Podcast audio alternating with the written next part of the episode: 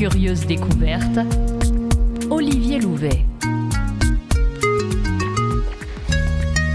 Bonjour et bienvenue dans ce premier numéro hors série de Curieuses Découvertes. On part euh, aujourd'hui à la découverte de l'histoire de l'école des arts et métiers.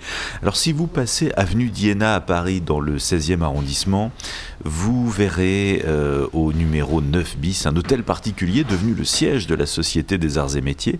Je suis dans une brasserie située à deux pas de ce lieu magnifique avec mon invité euh, Michel Mignot. Michel Mignot est un ancien élève de l'école des arts et métiers, un Gazard. Au cours de sa riche carrière, il a notamment euh, dirigé la base de lancement de Kourou en Guyane. Il est l'historien de la Fondation des Arts et Métiers. Et puisqu'il est question d'histoire, nous allons partir à Liancourt dans le département de l'Oise au Musée national des arts et métiers qui relate l'histoire de cette école prestigieuse. Michel Mignot, bonjour. Bonjour. Alors si vous êtes avec nous, euh, Michel Mignot, là c'est vraiment pour euh, ouvrir ce volet d'histoire. Euh, moi ce que j'aimerais que vous me disiez, puisque on parle de Liancourt, il y a un musée à Liancourt, alors quelle est la relation et, entre Liancourt et les arts et métiers et pourquoi existe-t-il un musée à Liancourt? Alors il y a une très riche relation entre Liancourt et, les arts et métiers, et pour la bonne raison que c'est la, naissance des, arts et métiers, si on peut dire, qui a démarré à Liancourt. Alors pourquoi à Liancourt? Parce que notre fondateur est le duc La Rochefoucauld-Liancourt, qui était duc de Liancourt. Dans une de ses fermes de Liancourt, il a décidé de euh, révolutionner l'enseignement par euh, un concept très novateur à l'époque, parce que c'est la première fois que dans un seul établissement, on, traite à la fois la pratique et la théorie. Le duc de la Rochefoucauld était tout à fait euh, novateur en ce sens. Il considérait que l'habileté de la main était euh, forcément le complément de l'intelligence de la science. Il fallait que l'intelligence de la science est une belle chose, mais il fallait quand même que concrètement ça apporte quelque chose à, l'homme. Parce que la Rochefoucauld étant euh, quelqu'un de un descendant, un enfant des Lumières, il, voulait mettre en pratique les grandes théories des Lumières pour le progrès social, le progrès sociétal. Et donc, à qui, justement, vous parlez de progrès social, à qui était destinée cette école? Euh, Il a souhaité que ce soit euh, vraiment un ascenseur social, comme on l'a dit après. Le terme d'ascenseur n'existait pas à l'époque, mais c'était une promotion sociale. Il était traumatisé, cette, euh, notre duc, de, par la pauvreté de, la population, par le chômage, par des choses comme ça. Les, emplois étaient essentiellement agricoles à l'époque. Là, on parle du, du XVIIIe siècle, pré-révolutionnaire et où le, peuple était quand même relativement malheureux et l'élite était, était, bien pourvue. Donc il voulait réduire cette fracture sociale. Il était visionnaire en ce sens et il, était, pensait que euh, il fallait créer de l'emploi, pour créer des activités pour euh, éradiquer tout ce, tout ce, chômage de ces saisonniers agricoles qui, à l'hiver, n'avaient rien à faire, etc. Donc euh, dans ses voyages d'études qu'il a pu faire euh, en Italie, en Angleterre surtout, il s'est aperçu qu'à cette époque, c'était la première révolution industrielle, la machine à vapeur commençait à arriver, le textile arrivait, des machines. Il fallait faire des emplois pour euh, les nouveaux serviteurs de ces, technologies. Et donc il fallait avoir des gens intelligents, mais également avec un savoir-faire manuel qui puisse faire ça. L'école s'adressait à des pauvres, justement il fallait, lui était persuadé, c'était l'esprit des Lumières aussi, que tout individu, quel qu'il soit, euh, quels que soient ses gènes, avait une chance de s'en sortir s'il avait un métier. Donc il fallait arriver à former des jeunes, des jeunes euh, orphelins pour la plupart, les plus nécessiteux, et de préférence il prenait les plus pauvres de la société pour mettre dans ces écoles qui étaient dans, un internat, et pour euh, essayer de leur apprendre à lire, à compter, à écrire du mieux possible, mais aussi de leur balayer un certain nombre de métiers de façon à avoir le domaine de prédilection, d'excellence de, de, tel ou tel enfant et le pousser un petit peu dans, au maximum de ses possibilités dans ce domaine. Alors justement, parlons euh, du duc lui-même et de toute cette période historique qu'il a traversée. Effectivement, 1781, naissance de l'école, jusqu'en 1827. Donc là, bah, on sait bien que l'histoire a été plutôt euh, tumultueuse.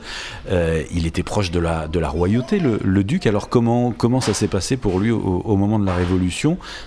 Alors, pour le moment de la Révolution, il a, eu quelques soucis quand même, parce que ça, autant euh, le début de la Révolution, ce qu'on appelle la Révolution vertueuse, de 89 à 91, on peut dire, avec la constituante, était extrêmement généreuse et mettait en pratique les, grandes euh, théories des Lumières et puis de, de la Chambre, de la, Chambre de la.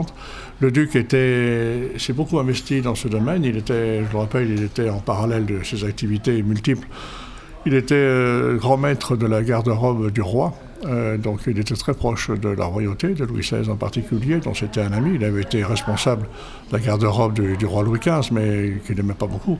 Mais il, avait trouvé en Louis XVI un ami euh, proche et, euh, qui était, d'après les témoignages du duc, plus intelligent que la rumeur publique vient dire. Louis XVI c'était quelqu'un qui avait bien compris ce qui se passait. Il manquait peut-être de volonté pour appliquer les choses, mais en discutant avec le duc, ils avaient des, choses extrêmement intéressantes à partager. Donc le, duc s'est trouvé, il était élu, il était père de France, il était élu député, si on peut dire, de Clermont, dans l'Oise. Il s'est retrouvé à la, Chambre il a été dans les premiers euh, présidents de la Chambre. Il a été notamment président de la Chambre de l'Assemblée constituante. Euh, dans la période chaude du lendemain du 14 juillet jusqu'à la nuit du 4 août 1780, euh, 89. Donc il a, il a eu un rôle essentiel, c'était le deuxième personnage de l'État après le roi à ce moment-là, au moment de la Révolution. Et c'est lui qui, au début de la Révolution, et c'est lui qui a, qui a d'ailleurs informé le roi de, ce qui se passait à la Bastille. Le, roi était à la chasse, ce jour-là. Dans son journal, il, rien, rien ne s'est passé aujourd'hui. Ça veut dire qu'il n'avait avait tiré aucune bête, aucun animal. Et par contre, le duc euh, était, en tant que responsable de la garde-robe, a été réveillé dans la nuit. Et c'est là le, le roi a dit euh, bon, c'est un, une révolte. Et le, duc a eu cette réplique non, c'est une révolution, sire. Et, le nom révolution a été prononcé pour la première fois par le duc La Rochefoucauld pour annoncer. Il, avait bien vu qu'il se passait quelque chose de, de grave sur le plan politique et qu'il fallait euh, faire quelque chose. Voilà, donc le duc s'est retrouvé mêlé à ces événements. La révolution, euh, cette partie vertueuse, a été euh, complètement détournée un peu de ses objectifs au moment avec la législative. Et puis euh, est arrivé donc des périodes difficiles de 92 et de 93 avec la terreur, etc. Et à ce moment-là, il n'y a pas eu de distinction. Les, nobles comme le duc étaient, qui était extrêmement libéral d'esprit, très, très ouvert au peuple et très porteur de ces idées révolutionnaires au sens noble du terme euh, a, payé très cher le fait qu'il soit noble aussi. Donc après, la Révolution n'a pas fait, n'a pas fait de tri là-dedans. Les, les, nobles, on leur coupe la tête, et tout le clergé, on, pique leurs biens, les, nobles aussi. Donc euh, la famille de la Rochefoucauld a été décimée à ce moment-là. Euh, lui, lui-même, a, été, a évité de justesse d'être attrapé par la, pas trop, comme on dit, pour être, pour être assassiné, comme l'a été son cousin, Louis Alexandre, lesquels ils ont partagé tous les premiers euh, esprits de euh, les, beaux, les belles choses de la Révolution naissante en 89-90. Et cette, euh, il a préféré fuir. J'ai pas eu le courage de mon, de mon cousin, mais son cousin il en est mort. Lui, il a, il a réussi à a quitté la France et rejoint l'Angleterre euh, en août 92, juste après le, 10 août 92, il a, il a rejoint l'Angleterre. Il avait d'ailleurs euh, préparé un, voyage d'exil pour le, roi, il voulait euh, amener le roi avec lui pour le mettre un peu à l'abri. Et le, roi n'a pas voulu, enfin c'est surtout Marie-Antoinette qui n'a pas voulu. Donc le duc est parti est parti en Angleterre en 92. L'école était créée depuis 1780, avec quelques aléas, mais il l'avait créée. Euh, la preuve qu'il avait fait, euh, les choses marchaient bien, parce que cette école a été, a été officialisée par le roi Louis XVI en 86, donc il a fallu quand même six ans pour que le duc arrive à convaincre Versailles de bien fondé de, ce concept qui était révolutionnaire. Même les autorités n'étaient pas convaincues de cela, et en particulier le ministère de la Défense, le maréchal de Ségur, euh, donc, qui était l'autorité du, du, duc sur le plan militaire, parce que le, duc était un militaire quand même de formation. Et donc, en 86, il a été, cette école a été reconnue comme euh, bonne. Une, un arrêté euh, royal d'août 86 euh, l'a nommé École des enfants de l'armée. Ça ne s'appelait pas Arts et métiers encore, c'était l'École des enfants de l'armée. Et le, duc a été nommé inspecteur, général de, cette époque. Il a structuré l'école de telle façon que même sans lui, ça pouvait marcher. Alors, tant qu'il était en France et à Lyoncourt, en 92, il, il s'en occupait de façon très proche. Mais en 92, lorsqu'il a quitté brutalement la, France en août 92, l'école a continué. Hein, il avait mis en place des structures qui lui ont, euh, permis de continuer cette, euh, toute, son œuvre. Alors on va faire un petit bond dans le temps maintenant. Euh, après l'Angleterre, je crois qu'il est parti aussi aux États-Unis. Euh, et euh, ensuite arrive son retour en France. Alors dans quelles conditions se, se, passe ce, retour et qu'advient-il ensuite de l'école? Alors, il a fallu attendre le coup d'État de, de, de, de, Bonaparte, donc en novembre 1999, pour que, avec l'aide de, Talleyrand, que le duc avait parfaitement connu, au, il connaissait, mais il avait parfaitement vécu avec lui à Philadelphie lorsque le duc a quitté l'Angleterre pour rejoindre les États-Unis. Il a, obtenu de Bonaparte que le duc puisse, rentrer. Il est rentré. Alors, son école, je le disais tout à l'heure, avait, bien euh, perduré à son départ. Ça faisait sept ans qu'il l'avait quitté quand même. Alors cette école avait a connu quand même une évolution importante dans cette période-là. En 1995, la, Convention, qui était l'organisme politique au pouvoir à ce moment-là, a décidé de fermer les écoles militaires parisiennes. Donc euh, l'école de Beaupincourt, l'école Notre-Dame-des-Champs, euh, actuellement les arts et métiers, le conservatoire des arts et métiers le musée des arts et métiers à Paris. Et la Convention a décidé de, fermer ces écoles et de les réunir dans un seul lieu avec l'école de Lyoncourt. Et donc, ils ont chargé une commission de choisir un lieu idéal pour regrouper toutes ces écoles militaires euh, dans un lieu commun avec euh, l'ordre de 500 à 600 élèves. Un audit a été fait pour évaluer la, qualité de ces écoles et de très loin, l'école de Lyoncourt été euh, mise en tête par la qualité de son enseignement, la qualité de ses résultats et puis le, son, coût économique était de, 10 sous par jour, alors qu'à Paris c'était 30, 20, 30, voire plus de sous par jour. Donc la convention qui cherchait de l'argent aussi a dit bon ben, c'est très très simple avec euh, on a trois fois plus de, de personnes à, mettre ensemble mettons, mettons à Lyoncourt parce qu'à Lyoncourt euh, ça coûtera trois fois moins cher qu'à Paris donc on peut en mettre trois fois plus donc il y a 150 actuellement à Lyoncourt on peut passer à 500 sans problème mettez tout à Lyoncourt.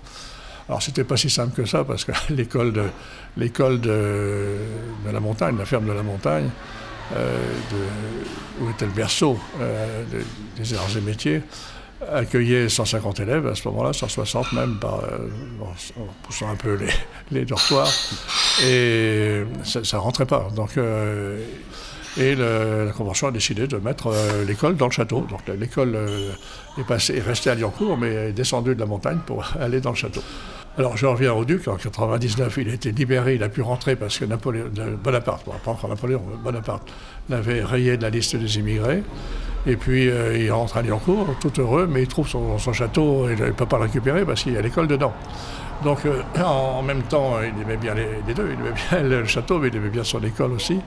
Donc il s'est aperçu que l'école était mal adaptée dans ce, château. Il a cherché un autre lieu pour euh, accueillir l'école nationale de Lyoncourt, telle qu'elle s'appelait. Elle ne s'appelait pas encore en amitié, c'était l'école nationale de Lyoncourt. L'école des enfants de l'armée du haut de la montagne est devenue euh, Collège national de Lyoncourt au château de 95 à 1800. Et ils ont trouvé, avec l'aide de Talleyrand toujours, avec l'aide de Talleyrand qui a insisté auprès de Bonaparte, pour que cette école soit transférée dans un lieu euh, plus confortable, disons, plus accueillant pour euh, de nature à mieux travailler quand même. Et c'est là où l'idée du château de Compiègne a été euh, émise. Le château de Compiègne était tout neuf. Et l'école a été transférée de Lyoncourt à, à Compiègne en juillet 1800 puis très vite rattaché au Britanniques militaire, à l'ensemble des Britanniques militaires, comme structure militaire toujours. Le duc étant là, il a quand même insisté auprès de Chaptal, qui était le ministre de l'Intérieur puis le ministre de l'Éducation, pour euh, revenir à son concept d'origine de, formation théorique et pratique. Et c'est là où le Chaptal est rejoint par euh, Bonaparte a décidé de, donner le nom de, cette école de Britannique qui était à Compiègne comme euh, première école des arts et métiers. C'était en 1803, en février 1803, où le nom Arts et Métiers était donné à cette école. Il a fallu créer cette école d'arts et métiers de toutes pièces au château de Compiègne, mais avec les gens, les élèves qui étaient là. Donc les, élèves qui étaient du Britannique militaire sont trouvés à, sur la, volonté d'un arrêté, d'un arrêté consulaire, euh, d'un seul coup élève de l'école des arts et métiers, euh, de la première école. C'est la première promotion des arts et métiers au sens euh, réel du terme, date de 1803, même si les, élèves qui étaient, certains venaient de Lyoncourt. Donc dans notre annuaire historique, on a des, jeunes qui ont été à Lyoncourt à la ferme, à Lyoncourt au château, et puis à Compiègne au Prytanée, et puis ensuite à l'école des arts et métiers. Une histoire vraiment itinérante parce que pour arriver euh, jusqu'à Paris où nous sommes, euh, c'est pas arrivé de, manière droite entre Compiègne, et Paris. Hein. Euh, non, alors après c'était après non, cette école d'arts et métiers était fait, on restait dans l'Oise, donc Lyoncourt était dans l'Oise, Compiègne aussi cette école ça était très bien à, Compiègne. Des ateliers ont été créés. On voit encore dans la cour de l'orangerie de Château de Compiègne aujourd'hui. Là, j'ai fait pas mal d'études dessus sur Compiègne pour euh, essayer de retrouver comment était l'école. avec les historiens locaux, on a réussi à, trouver comment était déployée l'école dans ce, palais royal. Et des, ateliers ont été créés avec des ateliers d'ajustage, de fonderie, de forge, de, tournage en bois, etc., qui sont l'ADN des, arts et métiers depuis, euh, depuis cette époque-là et jusqu'à presque encore maintenant. Et cette, euh, école, alors il faut, dire que le, duc a été nommé, renommé inspecteur par Napoléon. Alors Napoléon, Bonaparte a décidé de transfert de Lyoncourt à, à Compiègne, a décidé également le nom des arts et métiers. Il était extrêmement proche du duc sur ses visions industrielles. Euh, pour des raisons diverses. Le, duc, c'était pour euh, éradiquer l'élévation sociale de la société, puis euh, créer des emplois au service de la société. Bonaparte et Napoléon, c'était pour produire français, c'était pour essayer de, Ensuite, après, le blocus continental, les choses ont, pris de, l'ampleur. Donc, il y avait une, communauté d'intérêt entre le duc et Napoléon sur la finalité de ces écoles. Donc, Napoléon a beaucoup aimé l'école des arts et métiers qu'il avait créée qu'il a accompagné à Compiègne euh, le plus possible.